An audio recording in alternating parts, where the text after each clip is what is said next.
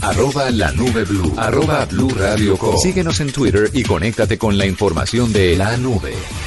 En la nube tenemos como invitado a Santiago Barbosa. Él es director corporativo de HP, de Hewlett Packard, y nos va a contar un poco sobre hacia dónde va el tema de la impresión 3D de nivel industrial.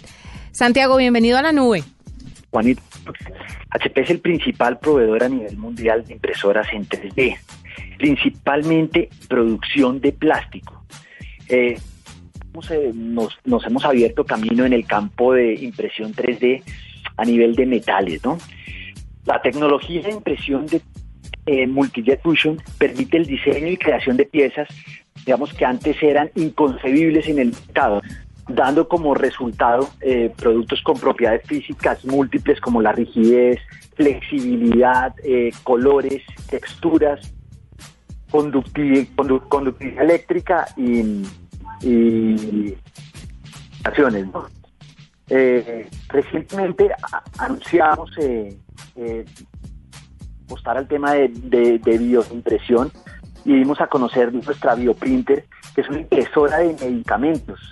Hay un tema importante, las enfermedades infecciosas, organismos resistentes causados por antibióticos, hoy día son muy difíciles de tratar y muchas veces requieren alternativas que pueden hacer daño al cuerpo de los de los, de los, los pacientes. Entonces, que con la ayuda de estas máquinas, obviamente con las investigaciones del Centro de Control y la Prevención de Enfermedades en el CDC en Estados Unidos, ya esperamos empezar a imprimir antibióticos para detener la propagación, digamos, de las, de las bacterias. Entonces, eso es, digamos, lo que básicamente nosotros eh, eh, venimos haciendo como, como HP. Santiago, cuéntame un poquito cuáles son las industrias que podían aprovechar todo esto de la impresión 3D.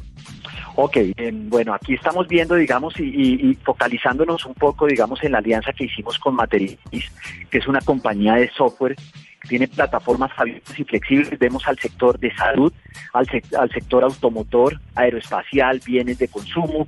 Es más, en este momento, digamos, ya tenemos alianza con Siemens, eh, con Volkswagen, digamos, para la fabricación de partes a nivel mundial. Entonces, digamos que, que aplica, digamos, para todos los sectores donde tengamos la capacidad de empezar a generar, digamos, eh, estas... Eh, eh pues estos, estas producciones, digamos, en línea. Digamos que la restricción de materiales cada día se va superando. Aparte yo inicialmente que ya estamos haciendo impresión 3D en metales, en plástico, digamos que es nuestra mayor fortaleza, ya estamos hablando de colores, de materiales flexibles, entonces yo creo que tiene aplicabilidad, digamos, a toda, para toda la industria, ¿no? Eh, yo creo que importante acá mencionar, digamos, la alianza que tenemos con Materialize, primero es para tener mayor control, digamos, de lo que nosotros estamos eh, eh, imprimiendo, digamos, software que nos permiten tener un el manejo avanzado del color, de la textura, colores en áreas señaladas, etcétera.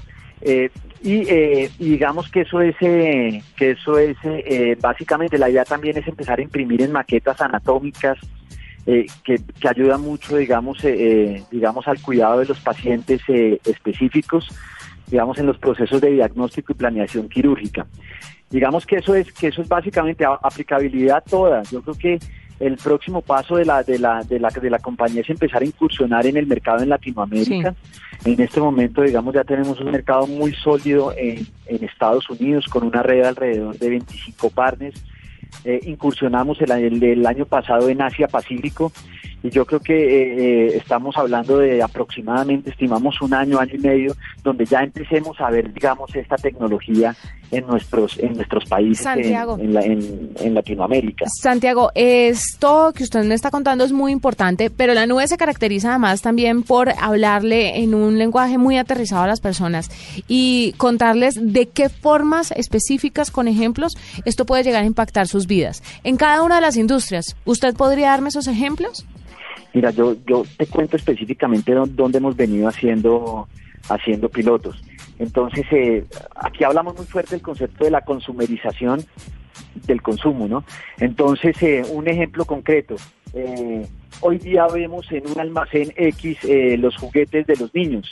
Pero entonces para que ese juguete esté en el, en el anaquel ha tenido que pasar un proceso logístico, eh, una cadena de producción. Hoy día estamos haciendo modelos donde simplemente el niño ve el juguete y dice, este es el juguete que yo quiero, van a la parte de atrás del almacén, imprimen el juguete y el niño tiene el juguete como lo quiere en el momento que lo quiere. Estos ya son modelos as a service, ¿no? Entonces, eh, eh, digamos, este, este es un modelo muy concreto. El otro que te puedo poner es, eh, digamos, con, con los zapatos.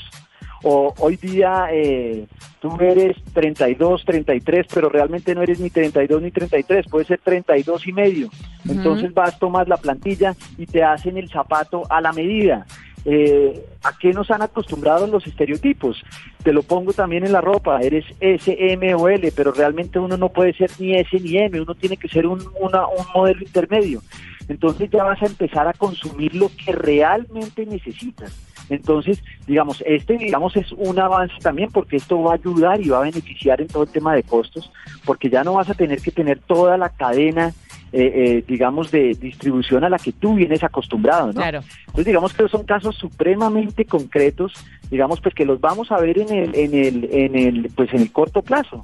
Pues perfecto, Santiago, gracias por estar con nosotros esta noche en la nube, pero además por contarnos cómo se está viendo el panorama en este tema de la impresión 3D, qué es lo que viene para nosotros y cómo nos beneficia que ya este tipo de tecnologías pues estén tan metidas en todas las industrias que nos toca pues obviamente a todos por igual. Muchísimas gracias a Santiago Barbosa, director corporativo de Hewlett Packard, que nos acompaña hasta ahora en la nube. Esta es la nube de Blue Radio.